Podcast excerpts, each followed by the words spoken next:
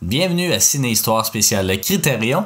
Euh, on termine euh, à la fois notre programme double de Federico Fellini et euh, cette cinquième dizaine qui nous aura pris quand même beaucoup de temps, mais c'est pas grave, elle était particulière. On va faire un petit retour en fin d'émission.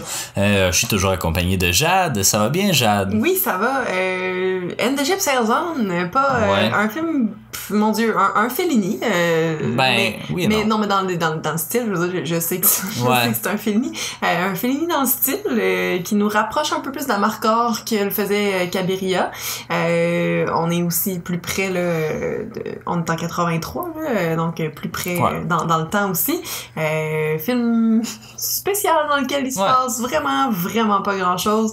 puis sur lequel il y a pas beaucoup d'informations non plus. je sais que ça a été plus difficile, là, ce, film-là.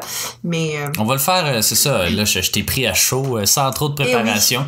Moi, j'ai lu un peu, donc on va faire ça un peu plus conversationnel, parce que pour vrai, il y avait pas grand chose sur le film. Euh, puis euh, c'est un film qui est... Euh, en tout cas, il, il a pas l'air si détesté que ça là, dans la filmographie du réalisateur, mais euh, la plupart des critiques que je lisais ont trouvé que c'était assez euh, moyen. Donc, euh, vous aurez nos opinions, mais on est un peu là, de ce côté-là, du côté moyen, disons, on verra. on va commencer vite vite avec... on va faire un, bref retour encore là, sur... si vous avez écouté le dernier épisode, ben ça va être un peu du réchauffé, mais puisque c'est Fellini, on, rappelle, on rappelle pardon, que c'est un des plus grands réalisateurs italiens. Pas hein? le rappeler. Non, c'est ça vous l'avez, en tout cas, j'espère que vous l'avez pas appris ici. Euh, donc, euh, c'est ça, il est reconnu, c'est ça, pour son style qui allie à la fois la fantaisie et euh, le, baroque un peu là. il, y a, comme eu deux phases là, donc c'est, bien, ce programme double-là permet de bien l'illustrer. Donc, l'une un peu plus de néo-réalisme où il a travaillé avec Roberto Rossellini, mais bon, ses, ses premiers films à, à, Fellini ressemblaient un peu plus à ça. Et Knights of Cabiria s'inscrit, là-dedans. Puis des films plus artistiques, burlesque, un peu... Euh, euh, c'est ça, il lâche son fou, là, des, des espèces de rêves éveillés, des affaires comme ça. Donc, euh, And the Ship Sails On rentre vraiment là-dedans. Euh, bon, il a été une grande influence là, pour beaucoup de réalisateurs et de réalisatrices, je vous apprends rien. bon, il a gagné aussi 4 Oscars. ben, c'est pas lui qui les a gagnés, mais en tout cas, ses films ont remporté 4 Oscars du meilleur film étranger. mais c'est ça, il y a 12 films dans la collection. C'est le troisième de Fellini. Euh, qu'on écoute pour, euh, pour les biens de ce beau projet. Un film de 1983, donc Amarcord c'était 73, donc 10 ans après. Euh, il est mort en 93 aussi, donc c'est 10 ans avant sa mort. Puis il a pas fait beaucoup de films après celui-là, peut-être deux ou trois. un film italien, évidemment, un drame, mais aussi un film historique, on verra pourquoi dans le résumé, euh, d'une durée de 128 minutes, euh, quand même assez assez long, hein, puis il était long quand on l'écoutait. Ouais, ben il, est long surtout parce qu'il se passe rien dans le film là. Euh, on est encore une fois dans un, un espèce de concept de vignette si on veut, mais moins. Plus euh, ici, on est dans un huis clos là, sur un bateau, puis bon, on pourra y revenir dans le résumé, mais c'est ça, il, se passe rien dans ce film là. On s'en va des des, ben, des funérailles c'est même pas quasiment des funérailles, on s'en va disperser les cendres d'une chanteuse. Puis euh, tout le monde est sur le bateau, puis c'est la vie qui continue. Fait que c'est euh, ça. exactement. Puis euh, donc c'est ça. Si je continue vite vite avec l'affiche, c'est un film en noir et blanc et couleur. Donc le film débute en noir et blanc. bon, je pourrais expliquer un petit peu plus tard là, pourquoi. Le producteur est Franco Cristaldi. Euh, le scénario est toujours euh, co-signé de Fellini et cette fois-là de euh, plusieurs personnes, en fait Tonino Guerra, Andrea Zanzotto et Catherine Breat. Catherine Breat, je crois qu'elle avait écrit quelque chose là, pour Salo je sais pas trop quoi, là, mais dans le livret? Dans le livret, puis dans un des, euh, une des entrevues aussi, là, c'était la française des entrevues. Ah, donc, ouais, ouais, ouais. Euh, voilà, la musique est de Gianfranco euh, Plen, Plenidio, euh, directeur photo de Giuseppe Rotuno, montage Ruggero, Ruggero, Mastroianni, donc, euh, je sais pas ben si c'est des ben familles, euh, malheureusement. Euh, les décors sont du légendaire Dante Ferretti, encore une fois. qui c'est lui qui a fait les décors de Salo, mais bon, il est allé aussi à Hollywood. Il a gagné trois Oscars, si je ne m'abuse. les costumes sont de Maurizio Milenotti. Et pas grand-chose au niveau du budget ou du box-office, mais c'est Gaumont qui le distribue. L'édition Criterion, ben pas grand chose, une restauration, un transfert digital et de nouveaux sous-titres. Donc euh, voilà, puis restauration, on va se dire, le, film, il, était pas beau. Hein? Il était, les couleurs étaient, étaient tout croche. Euh, c'était, c'était, pas heureux. C'était pixelisé. Ben, c'est ça, il y avait comme une espèce de grain qu'on, sentait tout le temps. Là, Puis ben, au début aussi, là, avant qu'on passe à la couleur, mais je pense que c'était, c'était plus voulu. C'était, pas vraiment noir et blanc, c'était plus sépia, il me semble, dans, dans mon souvenir, mais euh, Ouais, c'est un film. Il était pas beau. il était vraiment pas beau. Ouais. Alors qu'à Marcor, il était restauré. Ah, Il est très, très, très beau. Euh, on verra, c'est dans le nouveau box set de euh, Federico Fellini, de, de Criterion, justement. Euh, si, parce que là, il va être en Blu-ray, donc euh, j'imagine que ça devrait être un peu plus beau. En tout cas, je l'espère. Euh, mais ça, ça a enlevé un peu de magie, selon moi. Ou en tout cas, c'est, ça, me sortait un, un petit peu du film. de quoi ça parle? De And the Ship Sails On? c'est pardon, euh, c'est en fait, ça se passe juste, ben, ça se passe en juillet 1914. Donc, euh, pour ceux qui euh, connaissent un peu leur histoire, bon, 1914 c'est le début de la première guerre. Là, je pense que j'apprends rien à personne, mais l'archiduc se fait tuer, je crois, au mois de juin. Puis c'est les premiers conflits commencent au mois d'août. Donc on est dans cet entre-deux là. puis en fait c'est plusieurs aristocrates européens, on va dire ça, parce qu'il n'y a pas juste des Italiens, qui euh, s'en vont dans le fond euh, selon les souhaits d'une cantatrice célèbre. J'ai malheureusement pas son, noté son nom, euh, mais elle est décédée, donc puis son souhait c'est que ses cendres soient répandues dans une île au large, ben dans la Méditerranée. Une île où elle a grandi, en fait, où elle passait comme ses étés avec ses parents ou quelque chose. Il y a de quoi de, sentimental cette île-là, fait c'est son souhait. Puis je pense qu'elle demande à comme plein d'amis, plein de collègues, plein de avec qui elle a travaillé. Euh, bon, tout ça parce que, tu sais, elle avait beaucoup de, de relations. on voit, il y a beaucoup de chanteurs dans le film, mais il y a de, de la politique aussi, là. Il y a un, euh, euh je sais plus si c'est un comte. Euh, ben, je pense que c'est un, un, pas un empereur, mais en tout cas, quelque chose comme ça, là. Un archiduc, là. Quelque chose comme un duc, ça doit être ça, en fait. Voilà. puis sa sœur. Il était pas allemand, il était autrichien. Qui, qui est la comtesse aussi, qui est aveugle. En tout cas, il y a comme, il y a, il y a, plusieurs choses là-dedans. Puis, ils s'en vont tous là pour ça. Puis on suit comme les, les, trois jours euh, sur le bateau. Ouais, c'est ça. Ils embarquent dans le Gloria N euh, qui euh, quitte le port de Naples pour aller justement vers cette, cette île-là. puis, c'est ça, c'est vraiment plein d'aristocrates. Il y a deux personnes, disons, là, qui... ben, au moins une personne qui correspondent vraiment pas aux critères, disons, de, de, de, ça. En fait, c'est le personnage principal qui est joué... le journaliste. Qui est le journaliste, c'est ça, qui est joué par Freddie Jones, euh, qui a beaucoup joué, c'est un anglophone, c'est un britannique en fait, il a joué avec David Lynch euh, quand même euh, beaucoup, mais qui joue Orlando, c'est ça, ce journaliste-là qui est un peu le narrateur, là, un peu comme dans Marcor. Mr. Lawyer dans, ouais. Marcor, ouais. Donc c'est un peu le, même principe, et lui il est là pour, c'est ça, nous expliquer, mais on n'est pas trop sûr s'il fait un documentaire ou s'il nous parle à nous, là. il y a des moments où c'est vraiment, il parle vraiment au caméraman, puis il y a des moments où, c'est ça, on dirait qu'il brise justement vraiment le quatrième mur, on s'entend que c'est un peu sketch de le concept de faire euh, un documentaire parlant en 1914. Euh, c'est évidemment le son n'était pas arrivé, euh, mais bon, puis c'est ça, il introduit tout, tout le monde là, qui sont là. Donc, euh, ben, il y a plusieurs euh, chanteurs et ben, cantatrices, en fait, c'est, le cas de le dire. Euh, donc, des, des chanteuses d'opéra, des chanteurs d'opéra aussi, qui ça, ça, se retrouvent sur ce bateau-là. Le deuxième qui fit un peu moins bien, justement, c'est cet empereur ou duc-là, mm-hmm. qui lui, c'est ça, c'est un grand fan, mais son personnage est assez complexe. On comprend pas trop non plus si c'est un homme ou une femme. Mais c'est ça que j'allais dire aussi, c'est, c'est clair dans le film que c'est un homme, mais il y a le physique d'une femme, puis il y a la voix d'une femme aussi. Euh, c'est vraiment pas... Euh, c'est un peu ambigu, là. Ouais. Puis c'est ça, le film euh, sauve... Ça, je trouvais ça quand même cool. Là. Il sauve comme si c'était des images d'archives un petit peu, là, de, du, du départ du navet, comme si on était en 1914. il y a, ça, des beaux hommages au cinéma muet, puis des trucs comme ça. puis après ça, là, ça s'en vient en couleur, puis là, on rentre vraiment dans, dans, dans le film.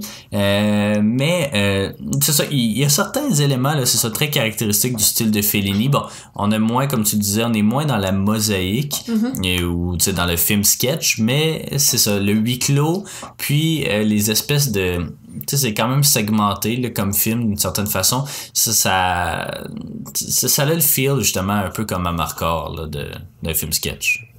Mais je sais pas, non, je, je serais pas prête à, à y donner ça nécessairement. Euh, je trouve que euh, il y a certains euh, certaines scènes, certains moments, mais on n'est pas dans quelque chose de divisé. Il y a pas. Euh, c'est ben, je sais pas comment le décrire en fait. C'est une succession de petites affaires qui, qui se passent, mais qu'au final, il se passe pas grand chose. On a une longue, longue scène interminable dans euh, la salle des machines euh, où il y a des, des chanteurs d'opéra. C'est compétition d'ego. Ouais, D'ego italien très très fort. Là, et oui, ils vont chanter pour les, les gars là, qui, euh, qui, qui, alimentent les, les, machines de charbon. Euh, c'est. C'est ça, je, je, je, sais pas. Est-ce que c'en est ou est-ce que c'en est pas? Ouais, ben c'est ça, c'est, on, on comprend un peu, euh, c'est ça, c'est, ça, ça a le rythme d'un Fellini. On va se dire, on va se dire ça comme ça. Même si euh, je trouve que c'est quand même moins bien dosé parce qu'il y a, disons, deux tiers du film qui se passe sur le bateau, ça qui se passe pas trop grand chose. Puis l'autre tiers où là, il y a, euh, ben, la guerre est un petit peu entamée. Il y a un, un vaisseau ennemi qui veut les, les attaquer parce qu'ils ont réfugié des, des migrants ou en tout cas des, des, des Serbes, je sais pas trop, dans la mer Méditerranée. Puis ils ont embarqué parce que c'est leur, euh, leur devoir. Mm-hmm. c'est le devoir du capitaine, en fait. Mais on dirait que c'est les deux seuls choses qui se passent dans le film, tu sais, la scène de chant, puis celle-là où euh, là euh, tout le monde veut leur donner de la nourriture, puis il euh, y en a qui cachent leurs bijoux parce qu'ils ont peur de se les faire voler, puis ça. Mais on voit tous les ces réfugiés là sur le pont du bateau pendant que tout le monde est en train de manger, puis là ben, ils salivent dans les fenêtres. Puis là ben c'est concours d'orgueil encore une fois de je vais aller leur de la bouffe, ouvrez-moi la porte tout ça, puis après ça les autres disent ah mais qu'est-ce que je pourrais faire pour battre ça pour cette action là. Puis finalement les réfugiés sont comme super bien traités. Il y en a d'autres qui ont vraiment peur d'eux. Il y en a, c'est ça, qui, qui vont euh, cacher leurs effets. Euh, mais à part ces, ces deux moments-là dans le film, honnêtement, il se passe rien. Il se passe un petit combat d'escrime entre le duc puis euh, je sais même pas qui d'autre. Une partie d'échecs entre lui puis sa sœur. Le journaliste qui essaie de parler aux gens pour savoir c'était quoi leur relation avec avec la, la chanteuse.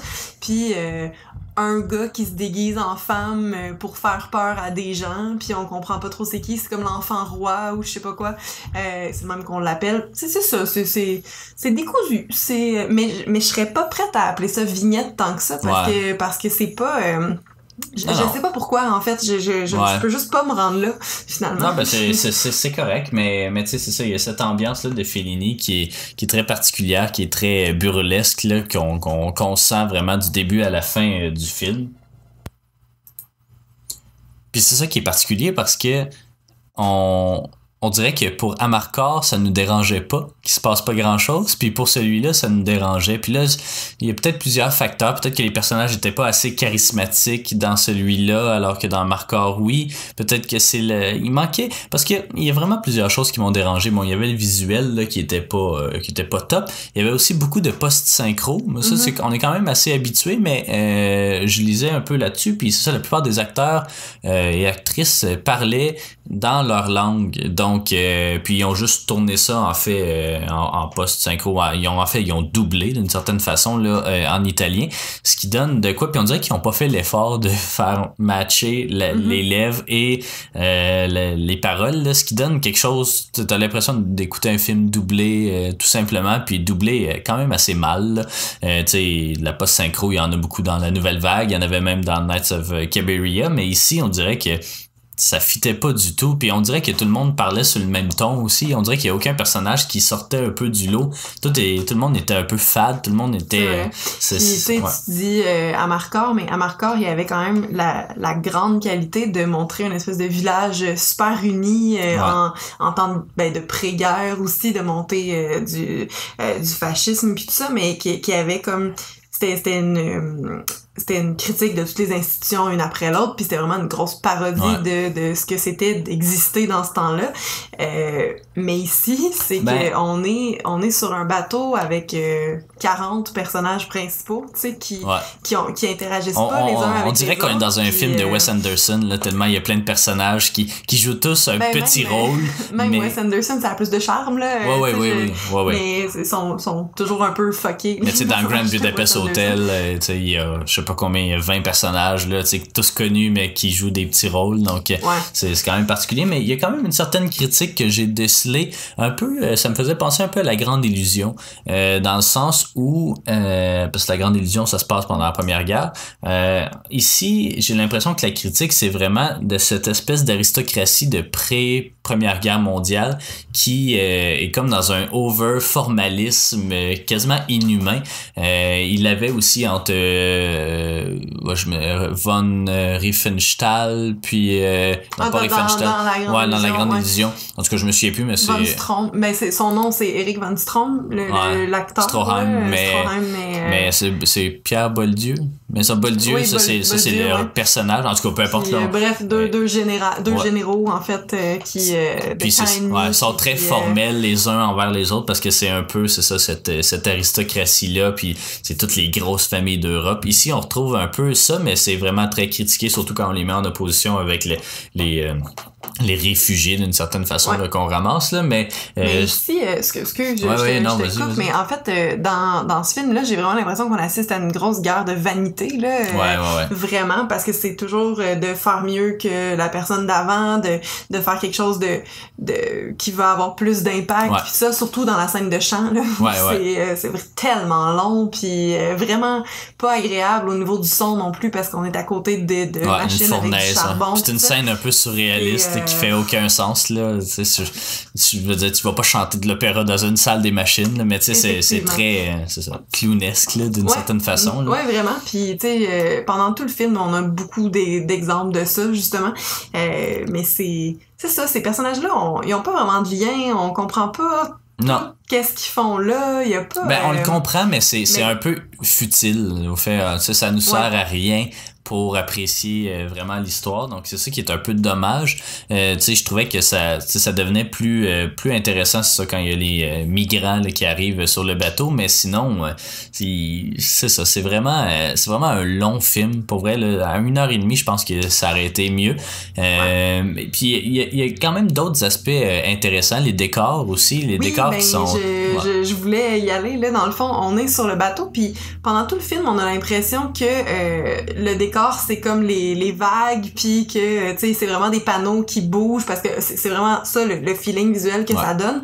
Finalement, à la fin du film, on, on, sort un peu comme dans Taste of Cherry, on sort euh, du tournage pour, ben, on sort du film pour nous montrer le tournage, puis on réalise finalement que c'est le bateau qui bouge et pas les vagues, donc, tu sais, tout est, tout est fake, tout est, créé ça, pour, euh, pour ça, mais euh, c'est vraiment le bateau qui, qui va se balancer, puis les, les vagues, au final, bougent pas, puis ça, ça m'a vraiment surpris. Puis je pense que le, le bateau fake du décor, c'est la plus belle chose qu'il y a dans ce film-là parce que c'est clairement assumé. Puis jamais on a l'impression d'être vraiment sur l'eau. On le sait très bien. Un peu comme dans Marcor, justement, quand il y a le passage du bateau.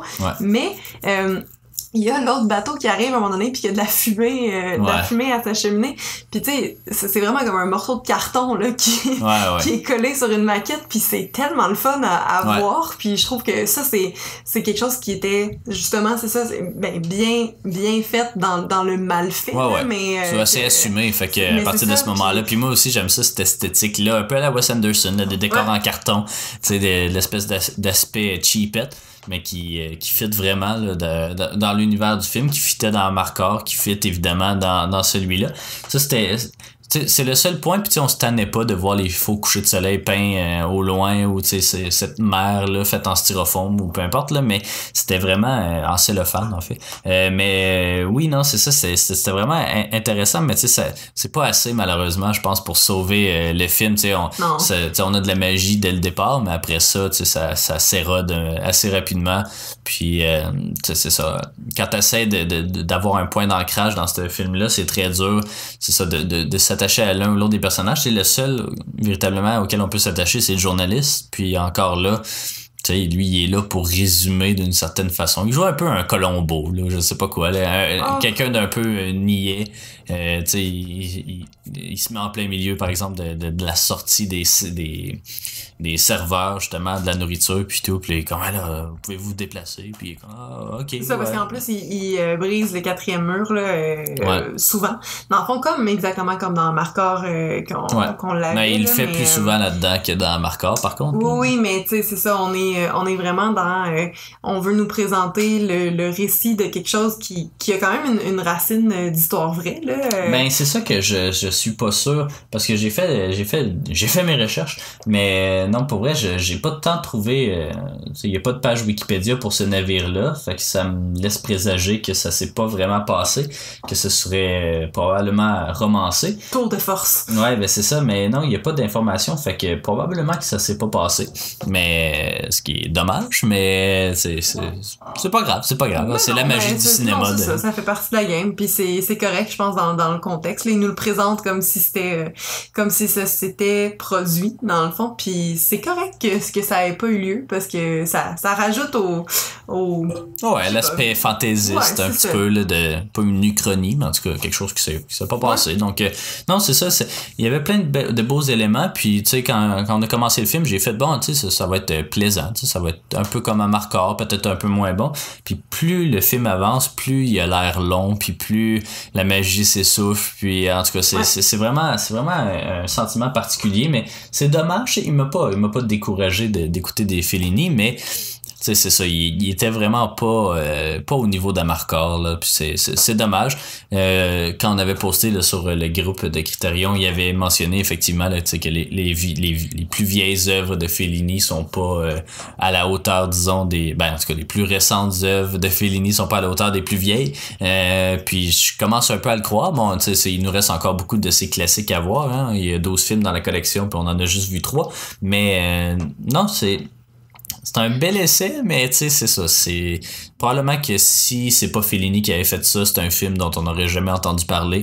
Puis là, ben, il se retrouve au numéro 50 de, de Criterion. Donc, il n'y a pas grand chose à dire dessus, pas beaucoup d'infos. On n'a pas un sentiment mitigé un peu. On n'a pas décroché du film, mais il, comment, il, était, il était temps qu'il finisse. Fait que c'est vraiment. C'est long au final. C'est vraiment dommage. Mais pour ma part, moi, j'y vais avec un, quand même un 6 sur 10. J'ai pas détesté ça. C'est vraiment euh, le genre de situation où tu te retrouves avec avec un film qui a plein de qualités puis plein de défauts qui fait en sorte que euh, t'as as de la misère un peu à, pas à le noter, mais en tout cas, t'as de la misère à l'apprécier à son plein potentiel, puis ça, ça mm-hmm. frustre un petit peu, ou en tout cas, ça laisse indifférent, ce qui est vraiment pas une bonne chose euh, au cinéma. Mais, euh, tu sais, ça, c'est certains éléments, quand on va un peu behind the scenes à la fin du film, euh, tu sais, c'est... Mais c'est plate de dire que c'est la plus belle chose ouais. Ben, du film, mais le, le, début aussi, en fausse archive. Ouais, c'était vraiment super le fun. On se posait la question si c'était vraiment arrivé ou pas parce que c'est pas très clair au début. Jusqu'à temps qu'il y ait le personnage justement qui, qui nous regarde puis là qui se met à parler. Ouais. Fait que là on sait que bon ça, ça, va être ça puis c'est bien, c'est quand même habile, mais euh, on perd comme toute cette magie là qui avait été mise en place au début, je trouve euh, dans, dans la longueur de ce récit là qui va absolument nulle part. Euh, puis finalement, tu sais même le, le, la scène où ils répandent les cendres euh, qui dure une minute et demie puis ça, ça, ça, se fait, euh, c'est ça. Ils sont comme au, au large de l'île, ils lancent ça dans l'air, puis c'est tout. Je mais non, ils chantent, je pense, puis c'est le vent qui finit par ramasser. Ouais, mais c'est ça, c'est un peu un peu bizarre. Fait ouais. que, écoute, pour ma part, ce sera un 6. Euh, tu sais, c'est pas, pas mauvais, mais c'est clairement pas mon préféré. Euh, dommage, parce que les gens disent que Amarcord, euh, c'est pas son, son meilleur. Euh, mais les gens, je pense qu'ils l'apprécient plus. Tu sais, il y avait des gens qui disaient que c'était son dernier bon film Amarcord, donc mm. je serais peut-être tenté de les croire, mais en même temps, j'ai pas vu d'autres films. Je, suis quand même, j'ai quand même hâte de voir parce que j'aime ces caractéristiques qui reviennent là, justement les, les vignettes, mais cette espèce d'humour ridicule là à la Wes Anderson, on va se le dire. Fait que, non, je, je suis confiante pour les autres. J'ai, hâte de les voir, mais celui-là, un 6, malheureusement. Ouais, c'est correct. Puis, euh, si on fait euh, justement un petit récapitulatif de la dizaine, là, euh, il y avait beaucoup de films de, de, pays qu'on n'avait pas vraiment traités. Bon, il y avait la Norvège notamment, l'Iran aussi. Euh, Qu'est-ce que tu as pensé de cette dizaine-là, justement? Écoute, je pense que c'est la dizaine la plus euh, diverse qu'on a depuis, depuis le début au terme, euh, en termes des notes, euh, parce que j'ai donné, moi, la plus basse note que j'avais donnée jusqu'ici à Black Orpheus, un 4, mais j'ai du 4 et j'ai du 8 aussi, donc ça, ça joue là-dedans. des belles surprises de Red Shoes, vraiment beau, vraiment bon aussi, qui auquel je repense là, depuis que qu'on l'a regardé. Euh, Taste of Cherry, une si belle découverte. Euh, pour vrai, euh, tu sais, j'avais lu là, quand on se faisait la, la, préparation que le notre feeling du film va vraiment dépendre, tu sais, un peu comme le test de Rorschach, là, les, les taches d'encre, que dans le fond, c'est ce que toi tu vois dans le film qui fait en sorte que ça va teinter ton appréciation dans le fond. Puis moi j'ai vu ben j'ai vu beaucoup de choses j'ai sorti beaucoup de choses de ce film là puis ça m'a fait du bien puis c'est vraiment quelque chose que j'ai adoré mais j'ai l'impression que c'est un film de mood euh, que si on réécoute ça dans, dans quelques temps mon, mon idée sera absolument pas la même parce que ça dépend vraiment de l'état d'esprit dans lequel t'es quand tu le regardes. En tout cas c'est le feeling qui se dégage de ce film là pour moi. Fait que mais écoute j'ai vraiment vraiment aimé ça. Euh, sinon euh, ben Fishing with John quand même quand même drôle là, une petite mini-série super sympathique ben, fais-nous ton, euh, ton top, justement. Ben, pas ton top, ben, mais ton, ton ben, rang inversé. Ouais, parfait. Donc, 10 Black Orpheus, 9 Henry V, qui était assez, assez difficile, vraiment pas le fun. Euh, en 8, Insomnia, euh, que j'ai pas, j'ai pas aimé le matériel de base, peu importe les deux versions là, de Nolan ou euh, la, la, version originale. quand quand t'as pas assez au début, c'est dur de L'histoire t'a pas accroché, puis, pour, un, pour un film policier, il faut que l'histoire passe ben, avant tout. Puis j'aime tellement ça, en plus des enquêtes puis tout ça, mais celle-là, euh, non, ça a pas, ça a pas fonctionné avec moi.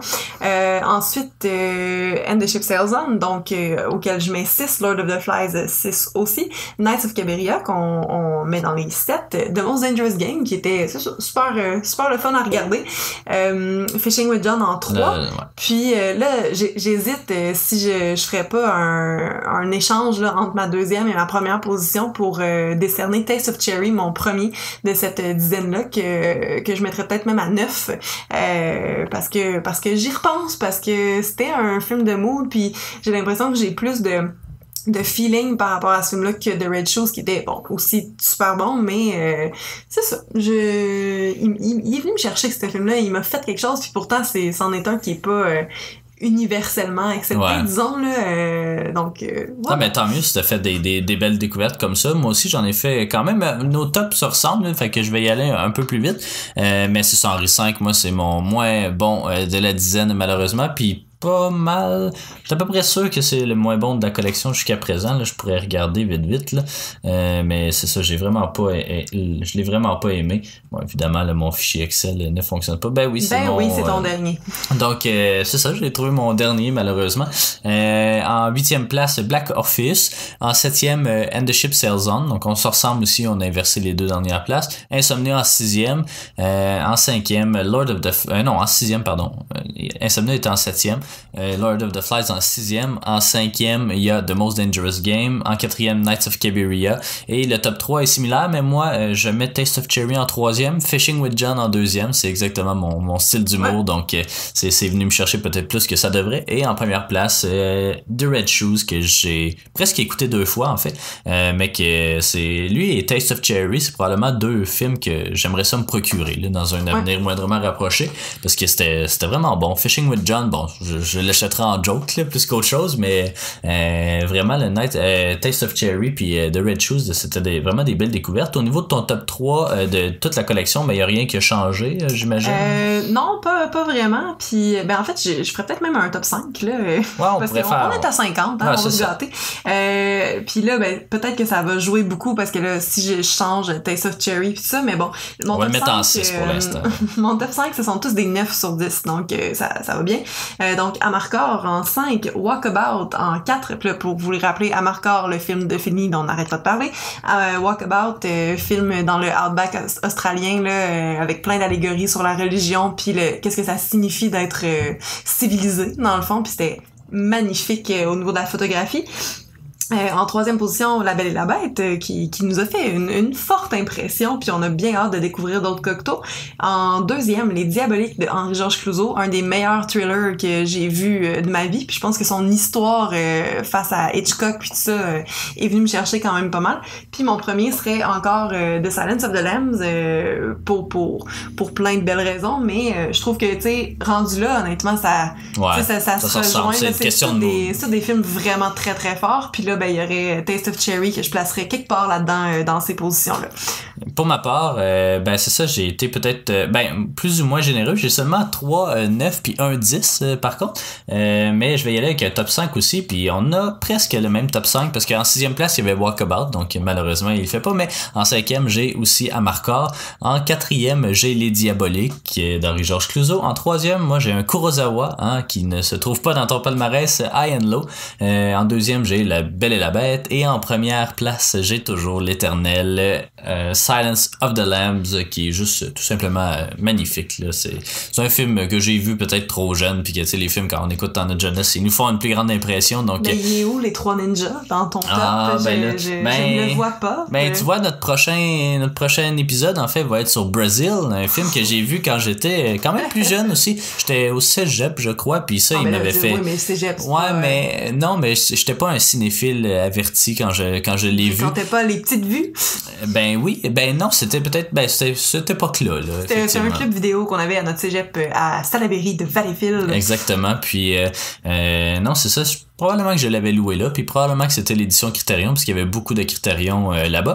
Mais j'ai bien hâte, parce que lui aussi, ce que j'ai des très bons souvenirs, puis je pense que ça va frôler le 10 peut-être pour moi aussi. Brazil, c'est bon, on va le dire tout de suite. Un Terry Gilliam. Terry Gilliam, je l'aime pas en général. Brazil, on l'a déjà regardé, puis c'était avant qu'on commence le, projet. Tu m'avais présenté ça. Je sais pas pourquoi. Ben, parce que c'est un très, très bon film.